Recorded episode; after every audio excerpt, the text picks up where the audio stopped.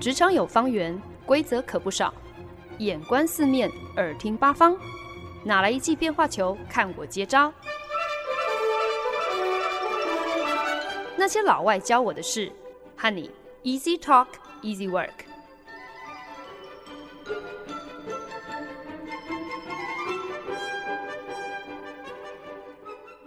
您现在收听的是《那些老外教我的事》，我是节目主持人焕恩。最近呢，新加坡跟台湾的疫情都拉警报。所以呢，就分别寄出了更严格的控管。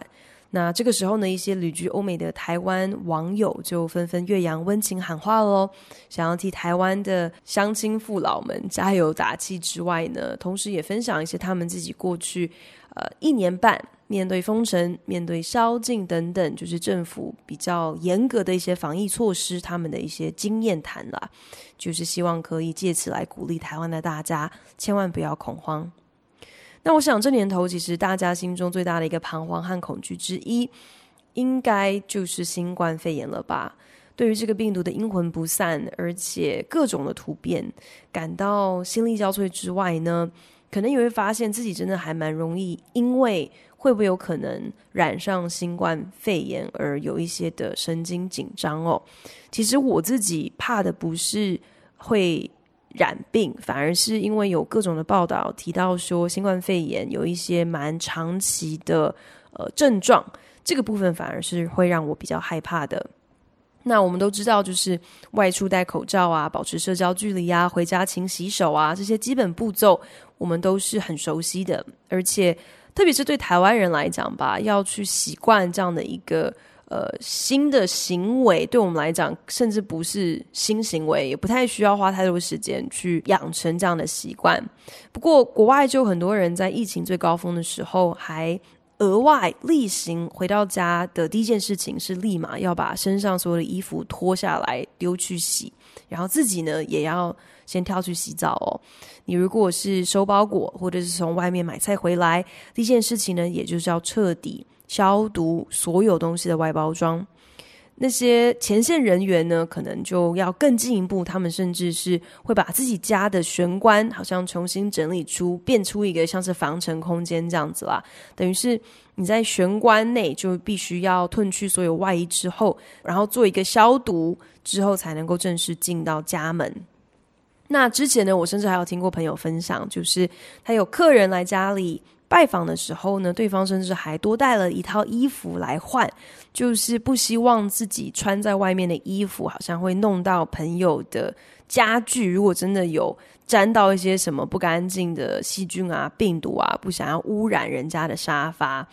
那这样当然是很贴心啦。可是你说要长期的维持这些。这么注重细节的习惯，其实真的是很不容易的。我之前就有看到有国外的网友也有分享哦，就是呃回到家就马上洗衣服这件事情，进入到冬天之后就非常的困难了。冬天会穿大衣嘛，那大衣就并不是一个好像随手就可以丢进洗衣机处理的衣物，所以呢，最后呢，呃，虽然还是会要多小心为妙。毕竟是保护自己，也是尊重他人。可是至终呢，其实防疫的最大的重点还是就是勤洗手、戴口罩啊、可能也还不需要到你，你只不过是出个家门都要戴个护目镜，或是穿个防尘衣的程度啦。可是呢，过去这几个礼拜疫情加剧这件事情，就忍不住让我有一点好奇哦，就想要以恐惧作为一个主题来跟大家一起来更多的了解这么一个情绪，这样的一个生理反应，它到底是怎么一回事？那我们都知道，其实恐惧对我们来讲可以说是一个非常重要的呃生存机制，一个保命的机能。所谓的趋吉避凶，其实根本就是一个我们人性的、人类的一个很本能的反应嘛。就是我们在遭遇危机的时候呢，瞬间就要做出一个究竟是逃命还是要留下来奋战的这样的一个判断，是 flight or fight。可是有的时候呢，即便眼前好像根本没有什么重大的危险，我们呢有还是有可能会因为过度的恐惧，就引发一些。负面的结果。比方说，我们就会因为过度的恐惧而感到极度的焦虑，或者是我们的判断会失准，甚至可能在紧要关头的时候，我们会直接石化、呆住了，大脑根本没有办法运作，无法做出任何的选择。所以呢，这个礼拜的科科科系列呢，就是想要来跟大家聊一聊 fear。恐惧，为什么我们会有一些好像没道理的恐惧？比方说，像是害怕蜘蛛、害怕蛇、害怕在一大堆陌生人面前公开演说，然后可能会有惧高症。那又这些恐惧到底是与生俱来的呢，还是是后天养成的？又是为什么 fear appeal 恐惧诉求可以是一个这么有效的传播技巧？特别是当政治人物要沟通他的政策，还有他的诉求的时候，以恐惧作为一个出发点，竟然能够这么容易的获得大家的注意力哦。如果我们可以更了解恐惧是怎么一回事的话，更能够明白 the psychology of fear，或许呢，我们也就能够比较冷静而准确的来评估眼下我们所面临的危机，才不会自己吓自己。然后不小心就可能陷入一个过度的恐惧，进入到一些不必要的恐慌。关于恐惧呢，特别是那些很很有针对性的恐惧，像是怕蛇啊、怕蜘蛛啊、怕高啊等等等。那有一种说法呢，是觉得这可能是演化而来的，因为呢就很刚好，这些东西呢在早期。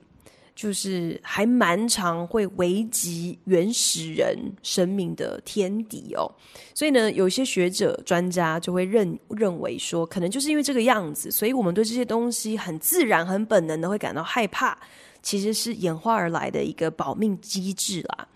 那另外呢，也是有研究指出啦，就是即便是那些好像自认不怕任何动物的人，在有条件的引导之下呢。那相对于那种我们认定可能是比较友善的动物，比方说像是狗，学者跟研究员其实还蛮容易就可以让这些自以为自己天不怕地不怕任何动物的人，让他们对蛇产生一些恐惧哦。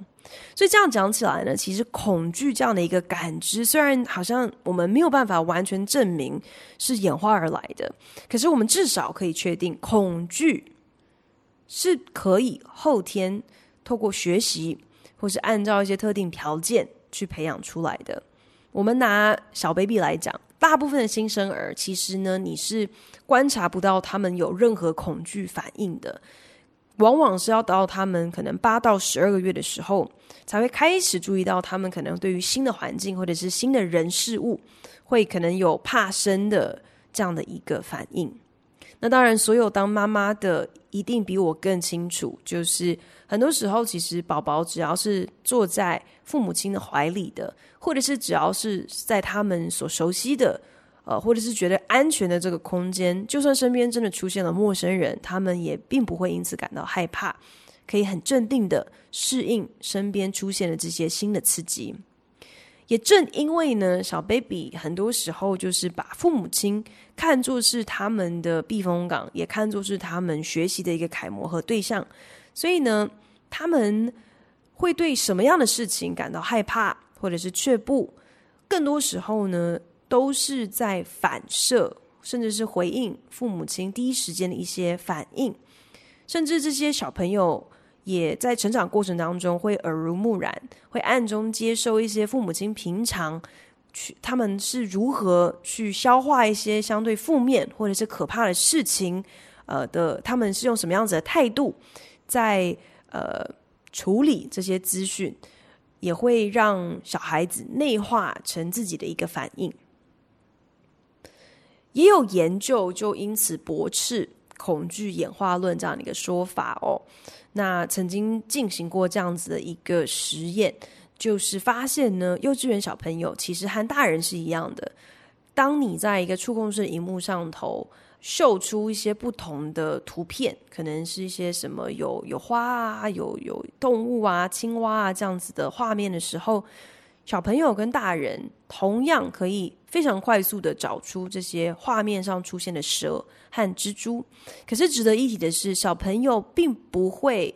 表现出害怕蛇、害怕蜘蛛的任何的征兆，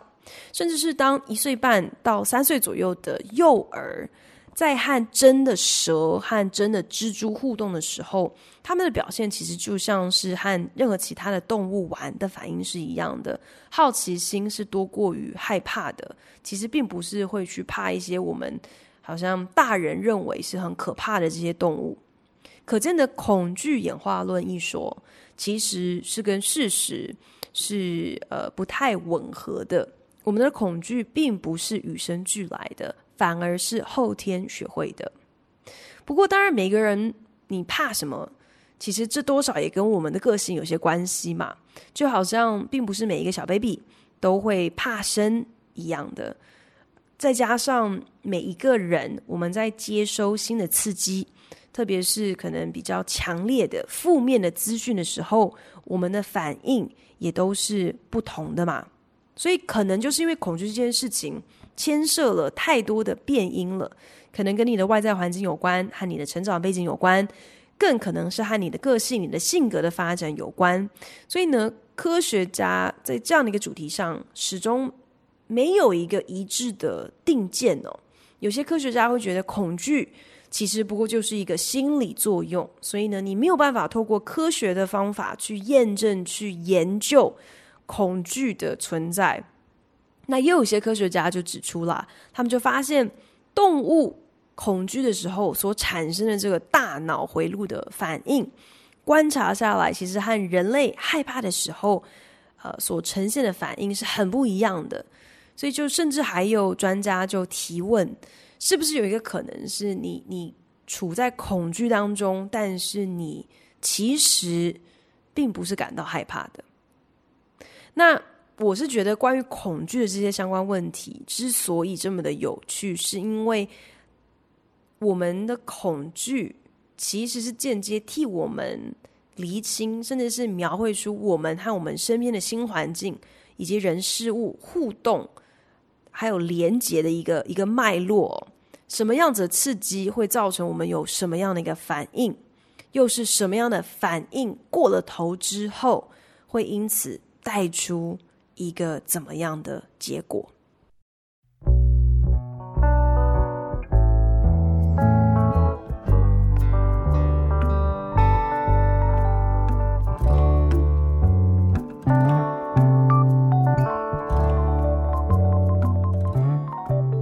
您现在收听的是《那些老外教我的事》，我是节目主持人焕恩。我记得我小时候曾经看过一个鬼故事改编的电视影集哦，就是故事当中描述了一个疯狂科学家发明了一个可以萃取人的恐惧的方式，然后呢，他就盖了一座鬼屋哦，然后会用一些略施小计把小孩骗进屋中。然后，当这些小朋友在鬼屋里头被吓得哇哇叫的时候，这个疯狂科学家呢，就可以从这些尖叫声当中提炼出小孩的恐惧精华，然后喝下去之后呢，就可以让自己青春永驻。这个故事当然听起来很荒谬，可是我之所以会想到它，就是因为。发现说，恐惧真的是一个威力无穷的一个情感吗？如果我们随便举出任何一个就是恐怖片为为例的话，我觉得不管是就是古今中外的恐怖片，他们基本上共用的一个人物设定呢，不外乎就是把一个。本来是手无寸铁，甚至可以说是很养尊处优的普通人，把他放入一个极大的危机的时候，这个人他虽然是怕得要死，可是呢，却因为他的这个恐惧，激发出他极大的潜力哦。那通常呢，主角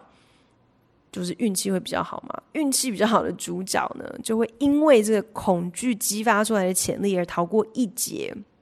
那他身边的同伴，大部分的人呢，会有跟他完全相反的遭遇吗？就是因为怕的要死了，所以就是吓得动弹不得，最后就只好就是蜷缩在角落躲起来。然后因为他们没有勇气，就是一边逃命，一边想办法活下来。因此往往最后就只有死路一条。所幸我们日常生活当中会遇到一些让我们害怕的事情哦，不是什么电锯杀人魔或者什么丧尸末日这种等级的魔王关卡。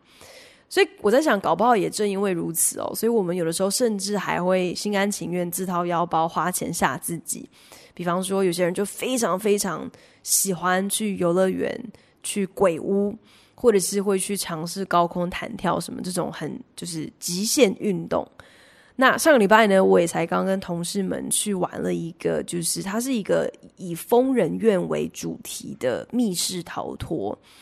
但是它有一个小小的设计，就是玩家们在解密还有解锁的过程当中呢，房间会忽然开始闪烁红色警示灯，就是有一个这个疯人院的疯狂怪医要出动来抓你了。所以这个时候，所有的玩家就必须要放下手上的事情，然后没命的逃跑，要找地方躲起来，不能够被这个疯狂怪医发现。被关在密室里头已经够可怕了，你现在不但要想办法，呃，可以逃出密室，你就是在解密的过程当中还要随时戒备，准备逃命。当然，这一切都是假的嘛，那个什么疯狂怪异也是演员而已，真他也不可能会真的对你怎么样。可是听起来就还是很可怕的一个概念嘛。但我们之所以会愿意花钱受罪。有一种说法就是，虽然在当下你感受到的那个惊吓还有害怕，绝对是百分之一百真实的，可是你被吓到之后的下一秒钟，当你意识到其实你是很安全的，其实根本没有危机的时候，你心中涌现的那种喜悦、刺激还有快感，强大到就算你这个体验结束之后，还是会让你意犹未尽哦。那曾经呢，有一些研究员，他们设计出了一个实验，是这样子的：他们设计了一个电动玩具。那玩家呢，在玩这个电动玩具的时候，他们就是要扮演农夫这样一个角色。每天呢，农夫就必须要到田地去收割作物。那农夫有两个选择，他可以绕远路下田去。那这条远路呢，是绝对安全的，但是就是因为路程比较远，所以很有可能呢，农夫还没有到达目的地之前，就已经会有小鸟抢先把你要收割的作物都通通都吃掉。所以玩家还有第二个选择，农夫呢可以选择抄捷径，可是呢这条捷径呢虽然一定能够确保农夫可以赶在小鸟出现之前，赶快先抵达田地开始收割。可是你选择捷径的同时呢，游戏有可能就会随机的电击玩家，所以玩家呢想要赢，可是你又不想要触电，那很明显的这两个抉择就互相冲突了。所幸呢，游戏当中还有另外一个小小的设计，就是会在画面当中出现特定的一个暗号、一个符号啦。让玩家可以知道什么时候选择超捷径是安全的，是不会触电的。那虽然当玩家看到这个暗号的时候，呃，只要知道是安全的，当然就是会毫不考虑选择超捷径嘛。然后看到危险的符号出现的时候，那你就只能够乖乖绕远路，因为怕被电嘛。可是很有趣的地方就是，当表示安全的这个符号，这个暗号看起来跟表示危险的这个符号长得很像的时候，虽然你明明就知道这还是是安全的，表示安全的符号，可是就是因为它长得跟表示危险的符号太像了，大部分的玩家即便明明知道现在这个时机点抄小路也不会有事，可是他们竟然还是会宁可选择绕远路。学者就归结这样的现象呢，其实就是在表现说，我们往往很喜欢去 generalize fear，我们对于恐惧很习惯用一种概括的方式来做一个判断。虽然明明没有威胁，却仍然好像会抱持着一个“哎呀，保险起见，小心为妙”的心态。特别是那种很容易焦虑的人，其实就是基于这样的一个理由哦，呃。某种程度上就是可能有一点点太矫枉过正了，因为太害怕、太小心了，太想要趋吉避凶了，所以即便根本没有任何的危险，你还是会采取一个最保守的选择。那也包括像是可能以前曾经遭逢就是心灵上啊，或者是精神上一些创伤的人，有 PTSD 的人，他们也很容易因此就是误判一些危险的程度，很容易会过度放大日常生活当中的一些小事可能带给他的一些威胁，而因此做出啊、呃、可能不相称、可能太过激烈的一些反应。这种对于恐惧的。概括式的定义，generalization of fear，我觉得呢，肯定也会因为就是现在时下各种数位媒体更加速的强力放送，会更加的冲击，甚至是扭曲我们对于危机、对于威胁的一些判断能力。不管是社群平台也好，还是新闻媒体，他们到底是选择把重心放在什么样子类型的事件上，分享的频率有多寡，都会直接影响到我们对于一件事情的观感，可能会觉得，哎呀，某某某地区、某某某城市治安不是很好，因为我印象中好像过去几个礼拜之内，我就已经听听到了有这样这样这样子的犯罪的事情，这样这样这样的案例，或者是啊，某某某百货公司是地雷区啊，现在我们就是尽量都不要去那个地方，因为有多少多少的确诊案例都是有在那个百货公司消费过的。我们所接收的各样资讯，就会开始在我们心中种下一些疑虑，甚至会形塑我们的一些偏见，至终呢，就会因为我们的恐惧而影响我们的行为，影响我们的选择。所以呢，它背后其实是存在着一个还还蛮大的商机哦。从广告行销到政治传播，无一不把歪脑筋动到如何能够在人心种下恐惧。好来改变，甚至可能是来掌握我们的一些行为。那几年前呢，有一部超夯的电视影集《广告狂人》（Mad Men），男主角 Don Draper 是一个潇洒风流的广告公司高阶主管，他搞定客户超级有一套。那 Don Draper 呢，就曾经在剧中说过这么一句经典台词：“Advertising is based on one thing, happiness.” And do you know what happiness is?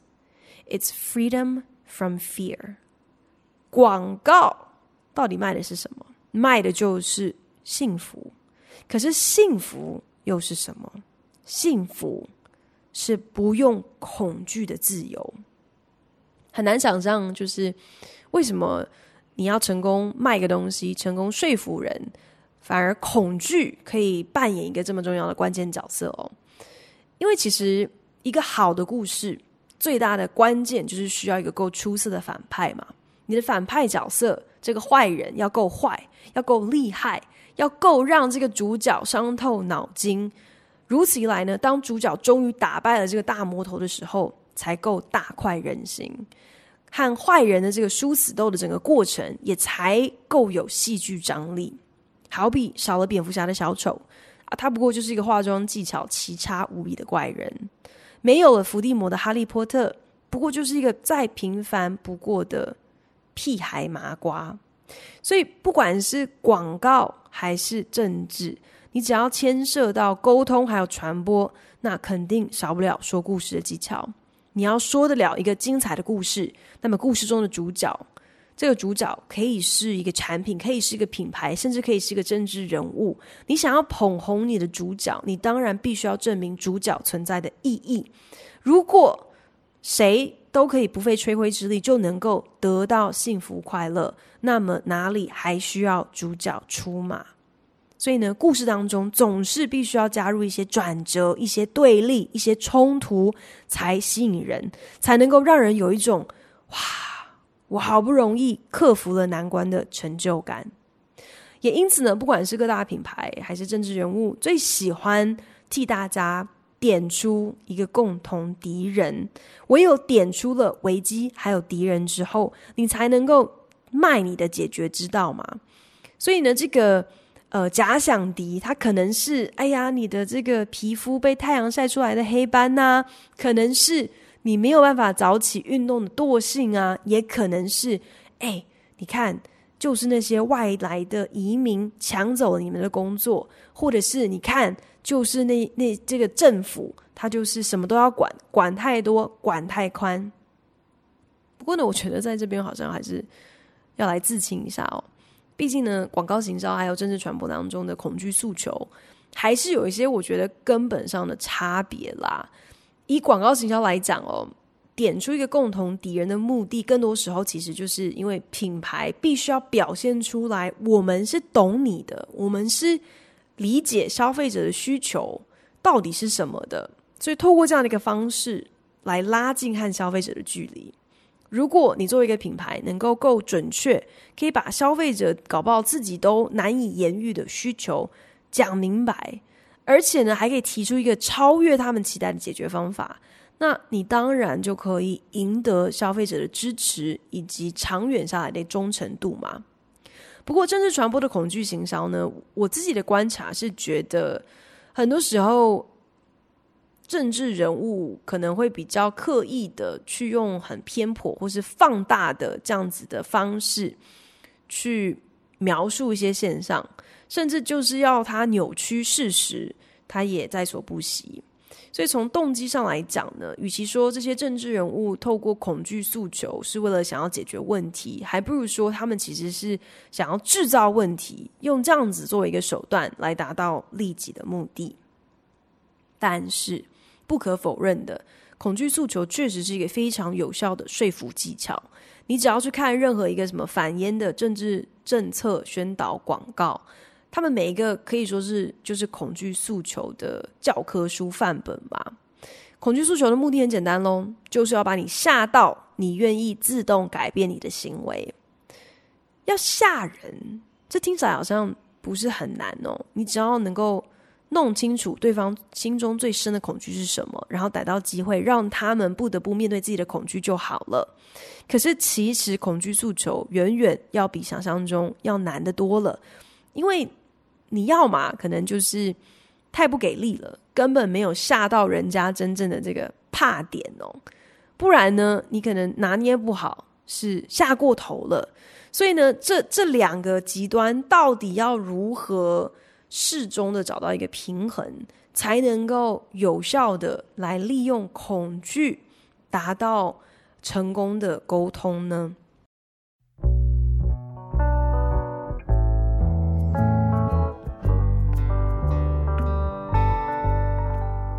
本节目由好家庭联盟网、台北 Bravo FM 九一点三、台中古典音乐台 FM 九七点七制作播出。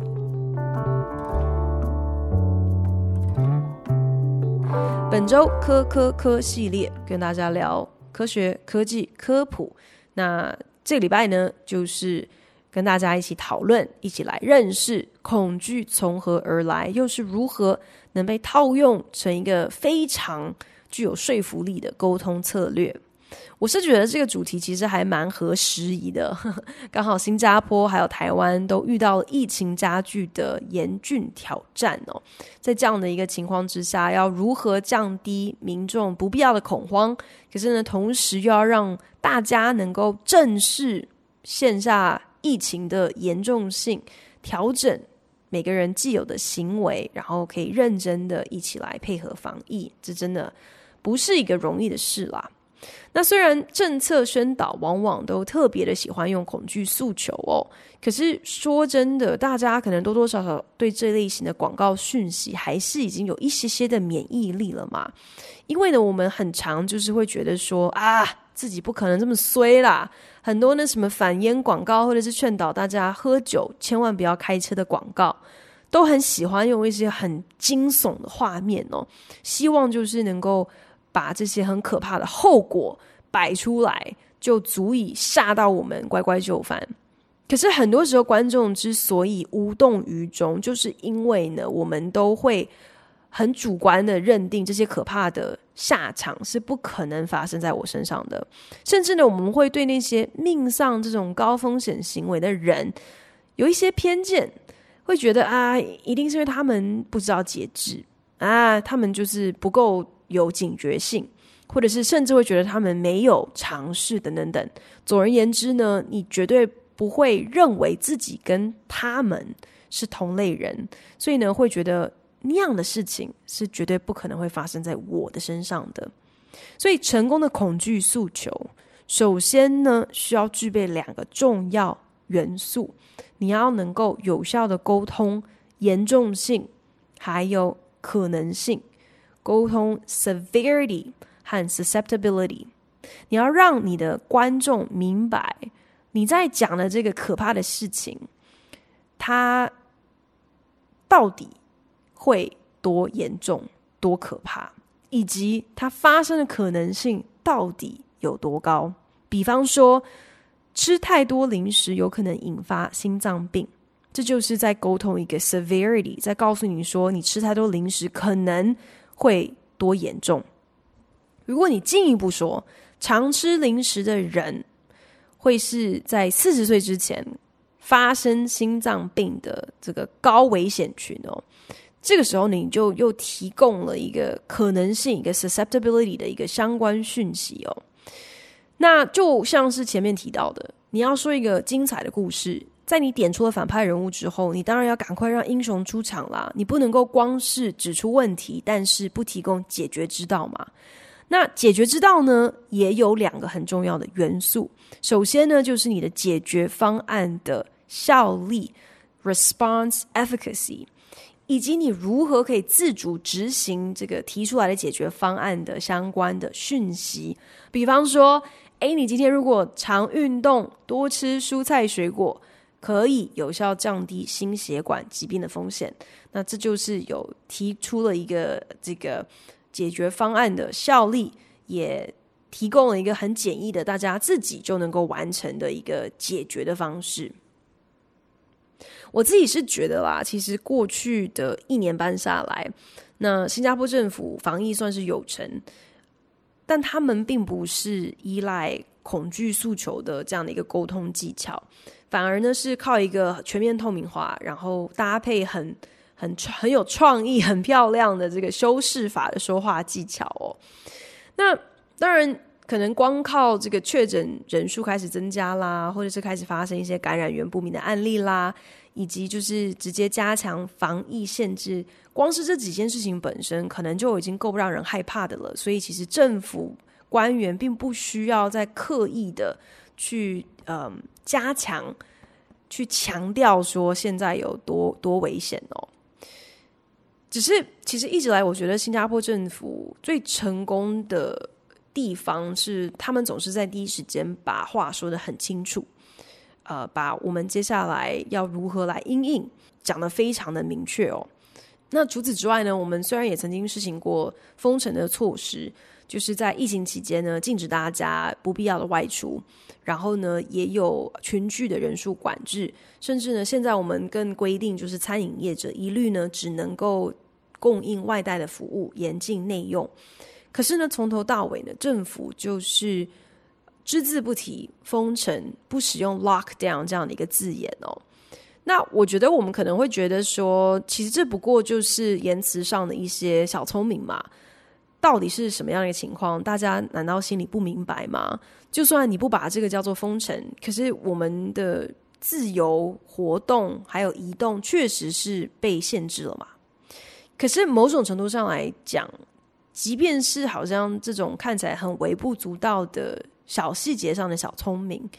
至少对我来说啦，我觉得还是蛮有效的。即使是命名上的一个不同，可是就已经能够带来心情上跟态度上的一个差异哦，就会让我觉得，诶，其实现在这样的一些措施只是短期的，然后也没有真的严重到那个程度，所以可能片刻确实是有一种。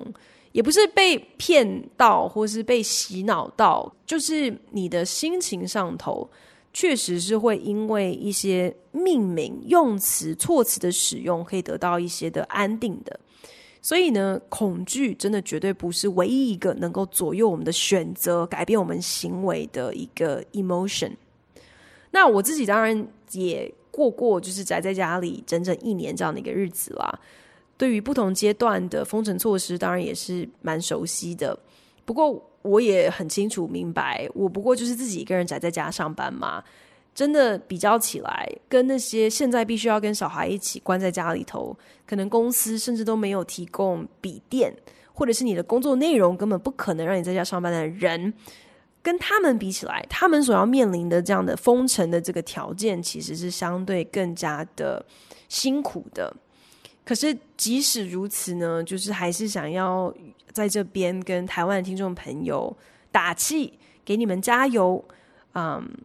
在还没有足够疫苗的情况之下，也只好大家一起辛苦一点，也只能够用这样子一个方式想办法来控制疫情了。那也希望大家可以放松心情，其实真的没有必要到外出要戴护目镜、穿防尘衣，或者是什么东西都要